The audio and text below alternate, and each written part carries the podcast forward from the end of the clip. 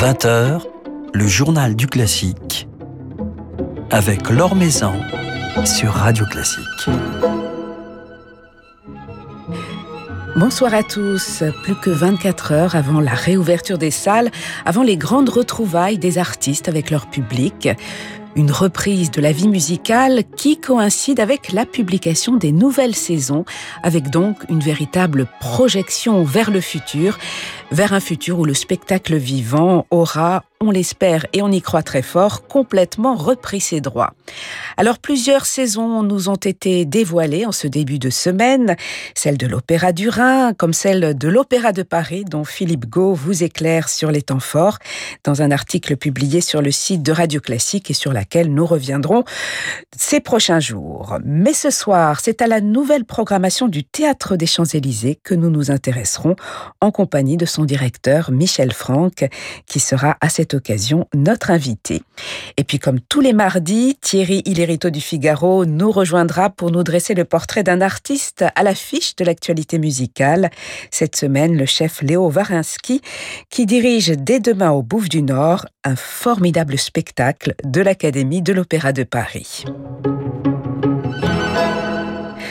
Comme la plupart des grandes institutions culturelles, le Théâtre des Champs-Élysées rouvrira ses portes au public dès demain avec un récital de Preti Yende et Benjamin Bernheim et nous invite en même temps à nous projeter vers la prochaine saison, celle de la renaissance de la vie musicale, saison qui devrait nous faire oublier toutes nos frustrations passées, nous promet Michel Franck le directeur du théâtre des Champs-Élysées, qui est justement notre invité ce soir. Bonsoir. Bonsoir. Alors, dans quel état d'esprit êtes-vous à 24 heures des, des retrouvailles avec le public? On est absolument ravis. Euh, quasiment un an sans spectacle. On a donné quelques spectacles quand même en septembre-octobre, mais depuis le mars 2020, la, la, programmation est quand même très très réduite. Donc se dire qu'on on va pouvoir ouvrir dès demain et vraisemblablement toute la saison prochaine, euh, c'est un grand bonheur et on va enfin sortir de cette traversée du désert qui a été lourde. Et comment remettons un théâtre en marche, un théâtre qui était quasi à l'arrêt euh, depuis de, de longs mois, même si vous avez donné quelques productions pour le streaming? Oui, c'est ce que c'est ce que j'allais dire le théâtre n'a pas été à l'arrêt puisque nous avons monté un certain nombre de spectacles, le spectacle jeune public, Les Lissirs d'amour, euh, pour lequel on a fait un DVD et une VOD, euh, la création de thierryescage.org couplée avec la voix humaine, mise en scène d'Olivier Pi, que nous avons monté et enregistré, qui va être très bientôt disponible en VOD. Magnifique production d'ailleurs. Merci, et effectivement, magnifique production. Et puis beaucoup d'équipes euh, ont travaillé, ne serait-ce que les équipes des relations avec le public, pour gérer les annulations, le remboursement du public. Maintenant, toutes les équipes retravaillent, y compris les équipes techniques, les équipes d'accueil vont retravailler à partir de demain, effectivement. Et c'est une grande joie pour tout le monde. On travaille pour du spectacle vivant et le mot vivant est très important.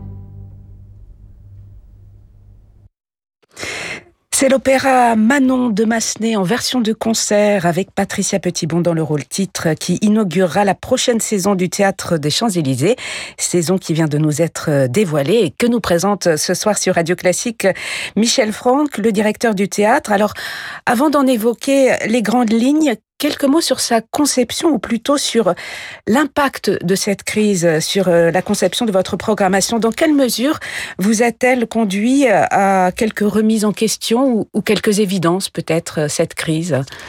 Alors il n'y a pas vraiment eu de remise en question puisque vous le savez dans le monde de l'opéra et de la musique classique en général, mais surtout de l'opéra, on travaille deux trois ans à l'avance. Les grandes euh, productions euh, sont restées celles qui étaient prévues. Là où il y a eu quelques modifications, c'est qu'effectivement nous avons pu, dans les quelques dates disponibles que nous avions encore, replacer un certain nombre de concerts de la saison euh, en cours, la saison dernière, qui ont dû être annulés. Donc on les a reportés. Mais globalement, dans sa conception et sa structure elle est telle que je l'avais imaginée il y a deux ans ou trois ans. Et on retrouvera euh, l'ADN du, théâtre des Champs-Élysées, à savoir la diversité des genres, opéra, musique symphonique, danse, euh, musique de chambre. Absolument, c'est dans l'ADN voulu par Gabriel Astruc en 1913. La saison sera particulièrement riche en opéra scénique, puisque si on y inclut l'opéra destiné au jeune public, l'opéra participatif, qui sera Rigoletto la saison prochaine, nous aurons six productions d'opéra puisque traditionnellement nous avons de la danse pour les fêtes de fin d'année et cette saison nous aurons euh, pour la première fois un opéra, euh, La vie parisienne euh, d'Offenbach, dans une production qui émane d'ailleurs du Palazzetto Bruzane, mise en scène de Christian Lacroix, ça sera sa première mise en scène. Il fera évidemment les costumes, mais aussi les décors. Et on y accueillera toute une pléiade de, de jeunes chanteurs français. Je pense que c'est une œuvre très festive, très champagne. Elle tombe à point nommé pour ce mois de décembre où on aura tous envie effectivement de retrouver une vie normale et de faire la fête. Alors, outre euh, cette vie parisienne, parmi ces six productions lyriques, on remarquera la reprise de cette merveilleuse production de Péléas et Mélisande de Debussy, mise en scène par Eric Ruff avec euh, Patricia Petitbon, mais aussi Eugène Onegin, euh, Rigoletto, vous l'avez mentionné, Michel Franck, Così fan tutte et Jules César. Il y a un, très large éventail, vous couvrez tous les styles possibles, toutes les époques. Dominique Meyer euh, qui avait dirigé le théâtre pendant 11 ans, avait vraiment établi une programmation baroque très très importante, qui avait donné une identité au théâtre. Donc effectivement, euh, il y a quasiment toutes les saisons euh, un opéra baroque. Cette année, vous l'avez dit, c'est Jules César. J'ai essayé de l'ouvrir aussi à d'autres types de, de, répertoires. ça fait longtemps qu'on n'a pas eu un opéra russe, donc Eugène Onegin, ça sera une nouveauté pour nous et je suis content parce qu'il y aura beaucoup de chanteurs français dans cette production. Hélas, vous l'avez dit, c'est de la musique française. c'est vraiment aussi dans l'ADN du théâtre et la de cette production de, d'Éric Ruff, euh, je pense, sera un grand moment. Et surtout, je pense que ça va donner une couleur tout à fait particulière avec l'orchestre des siècles dirigé par François-Xavier Roth dans la fosse. Puis Mozart, Mozart est toujours présent au, théâtre, donc euh, effectivement beaucoup d'éclectisme. Alors François-Xavier Roth fera à cette occasion ses, débuts dans, la fosse du, du théâtre des Champs-Élysées. Il sera là tous les ans. Voilà, c'est le début d'une collaboration avec ce chef. Début d'une collaboration absolument avec François, François Xavier et on est ravis de l'accueillir tous les ans en, en fosse. Et d'autres nouveaux chefs euh, dans la fosse ou, sur la scène du, Théâtre des Champs-Élysées, Michel Franck. On remarque Karina Kanelakis, euh, par exemple. Absolument, pour le, le, le. Place aux femmes, d'ailleurs, puisqu'il y aura aussi Emmanuel Haïm qui dirigera le, le Così fan tutte. Euh, même si c'est pas une nouveauté d'avoir Emmanuel Haïm au théâtre, c'est une habitude. ça fait partie de la fidélité qui est aussi dans l'ADN, dans l'ADN du théâtre. Et elle fêtera les 20 ans de son concert d'Astrée à cette occasion chez vous. Hein. Les 20 ans du concert d'Astrée et les 30 ans de l'ensemble Mathéus avec Jean-Christophe Spinozzi, ça passe, ça passe très vite. La grande nouveauté, effectivement, à la baguette, c'est pour le Jules César. Ça sera la première grande baguette parisienne euh, en scénique de Philippe Jarouski. Euh, l'anecdote est assez drôle, puisque quand j'ai décidé de monter Jules César, j'ai demandé à Philippe s'il acceptait euh, enfin de chanter le rôle de Jules qu'il n'a jamais chanté. Il a toujours chanté Sesto. Il trouve le rôle un peu grave pour lui, mais il m'a dit, par contre, je voudrais vraiment passer à la direction d'orchestre. Et c'est mon rêve de diriger Jules César. Et j'ai dit oui dans, dans la seconde. Donc voilà, ça, ça première grande baguette, avec une production nouvelle de Damiano Micheletto, et puis une magnifique distribution, Sabine Devielle dans le rôle de Cléopâtre, euh, Gaël Arquez dans le rôle de Jules, et Franco Fagioli dans le rôle de Sesto, pour ne citer que. Voilà, et Philippe Jarouski sera justement notre invité euh, demain, il nous en dira sans doute quelques mots sur ce Jules César. Alors, euh, la musique vocale est très présente au Théâtre des Champs-Élysées, que ce soit l'opéra, mais aussi l'oratorio. Elle est présente à travers ses versions scéniques, mais à travers également de très nombreuses versions de concerts, avec là encore Michel Franck, un très large éventail de styles, de grands chefs-d'œuvre du répertoire, mais aussi des découvertes. On pourrait entendre par exemple une œuvre de César Franck, Hulda, une découverte totale. Ça, c'est le travail formidable que fait le Palazzetto Bruzane de, redécouvrir la musique française du, du 19e siècle. Effectivement, euh, il y aura Hulda de Franck, mais il y aura aussi euh, Ariane et Bacchus de Marin Marais, euh, y aura des motets de Dumont. voilà, ça fait partie de notre rôle de faire découvrir du répertoire. Et puis les opéras en concert, qui sont une de nos spécialités, effectivement, verront aussi de, de l'opéra baroque. je pense à un Radamisto de Handel avec Philippe Jarouski cette fois-ci en tant que chanteur, euh, un Théodora avec Lisette Oropesa et George Di Donato et Michael Spyrus, dirigé par Maxime Emelianchev, un Messie de Handel, et puis du répertoire italien. Je me suis attaché depuis 12 euh, saisons maintenant à, à, faire redécouvrir le bel canto à Paris. Donc on aura un Nana Bolena avec Sonia Yancheva et Mariana Crevassa et, Erwin Schrott. On aura aussi une messa di Gloria di Puccini. On aura un Requiem de Verdi dirigé par Daniel Legati et l'Orchestre national de France, un élixir d'amour avec euh, Jody DeVos et Cyril Dubois et Philippe Nicolas Martin, là aussi euh, les, jeunes Français. Donc un, large répertoire d'opéra en concert. Et du Wagner, puisque vous entamez une avec euh, Yannick Nézé-Séguin, le début d'une grande aventure wagnérienne qui s'étalera sur plusieurs saisons, Michel Franck. Absolument, sur quatre saisons, puisque c'est la tétralogie. Et ça, je suis content de la fidélité aussi de Yannick, qui est une des premières euh, personnes que j'ai contactées quand j'étais nommé à la direction de ce magnifique théâtre en 2008, euh, alors qu'il était totalement inconnu, qu'il venait de prendre la direction de, de l'orchestre de Rotterdam. Maintenant, on sait la carrière qu'il fait, on sait sa renommée, il reste fidèle au théâtre. Et quand il a décidé, euh, avec son orchestre de Rotterdam, de monter cette tétralogie, il me l'a proposé, j'ai dit oui, évidemment.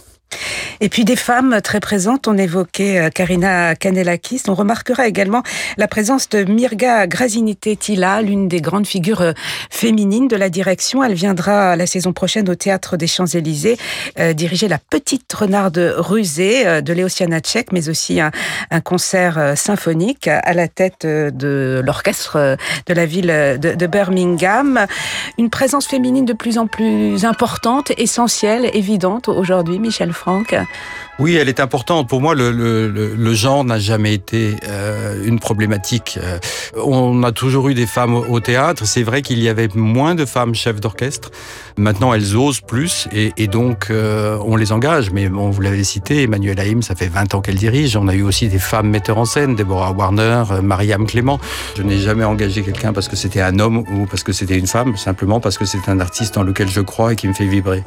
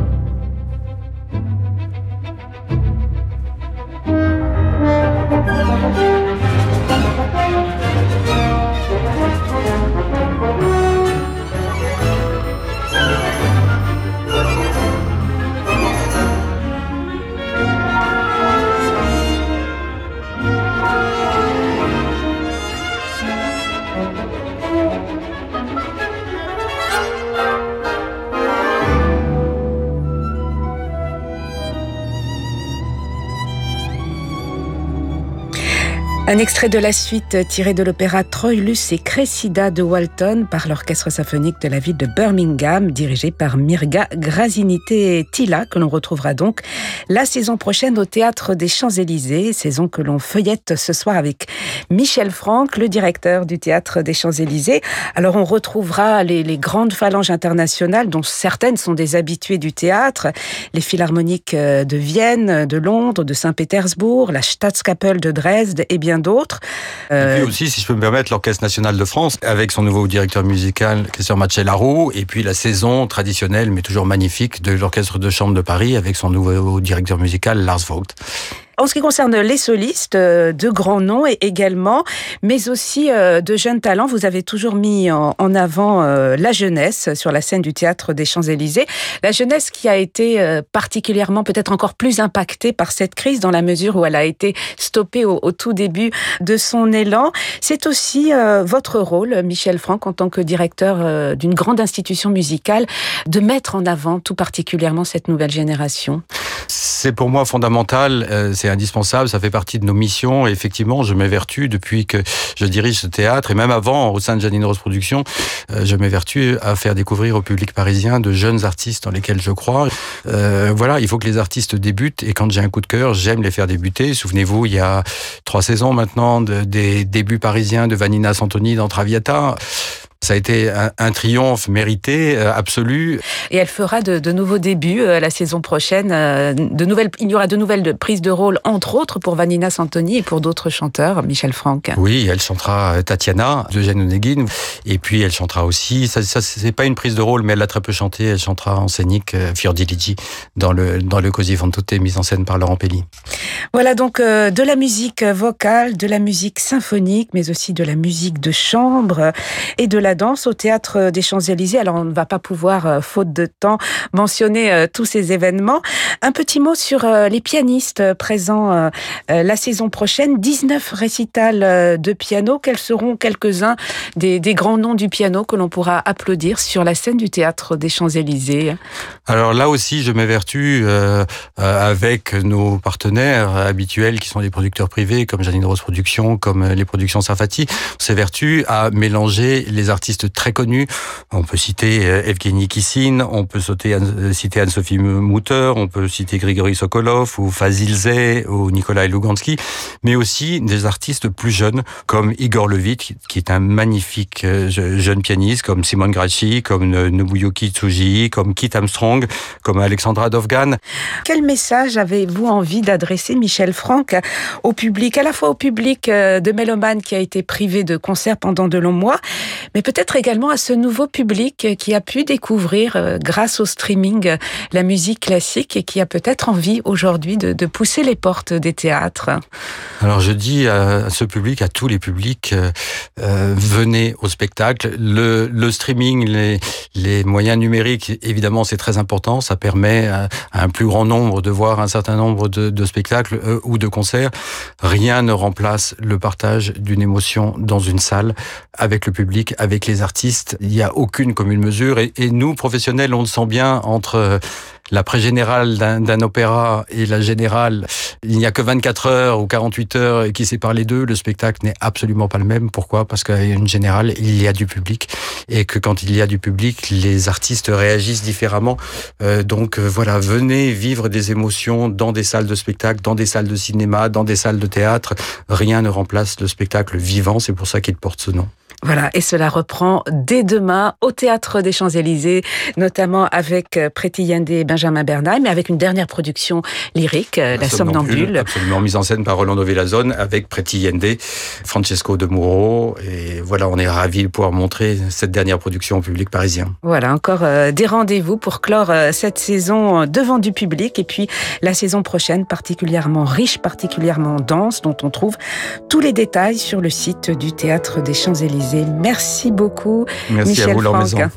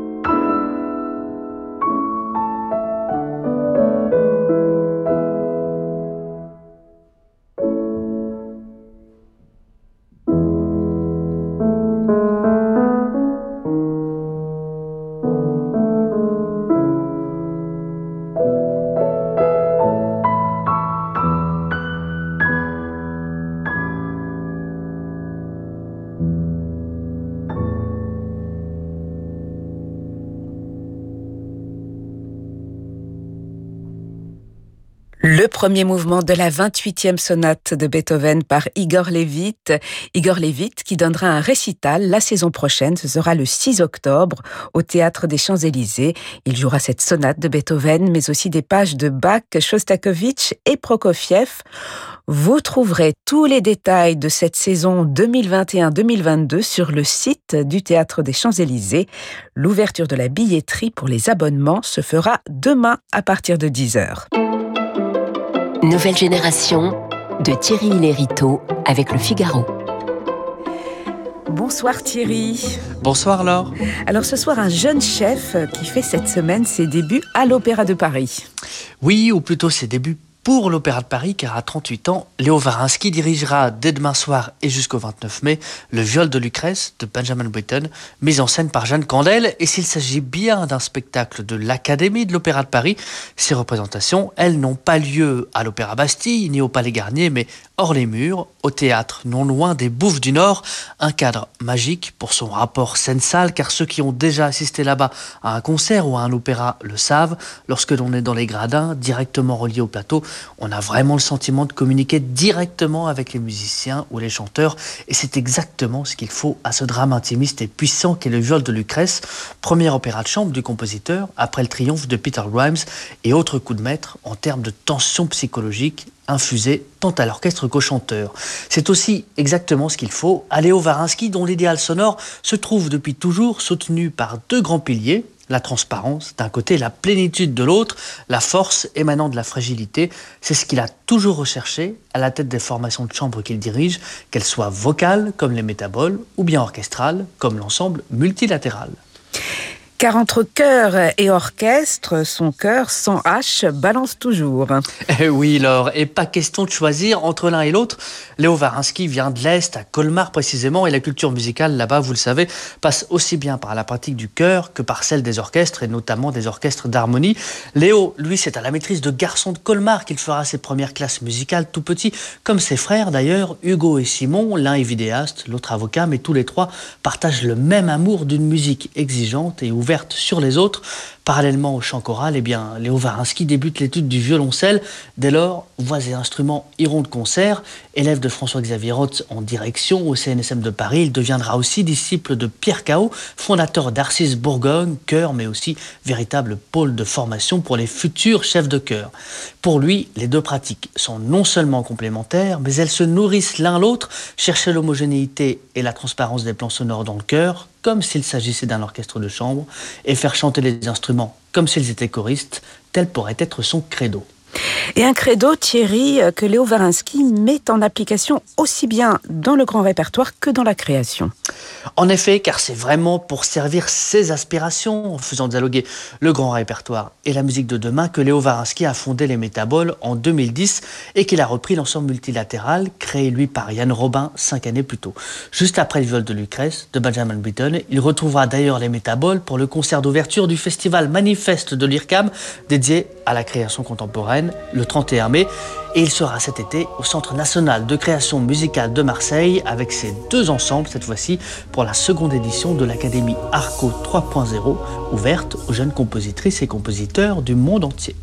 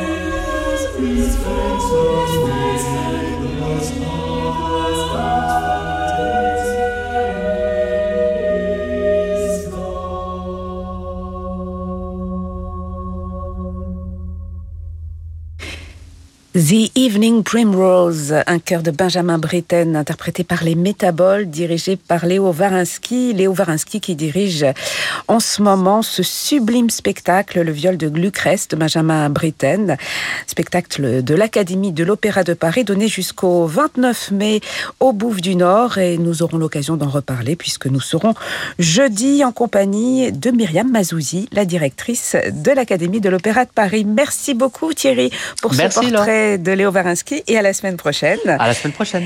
Quant à nous, demain, nous serons en compagnie de Philippe Jarouski qui nous parlera de, de ses débuts de chef d'orchestre. Cela se passera ces prochains jours à Salzbourg et à Montpellier. Merci beaucoup à Bertrand Dorini pour la réalisation de cette émission. Très belle soirée à tous euh, qui se prolonge en musique avec Francis Drezel.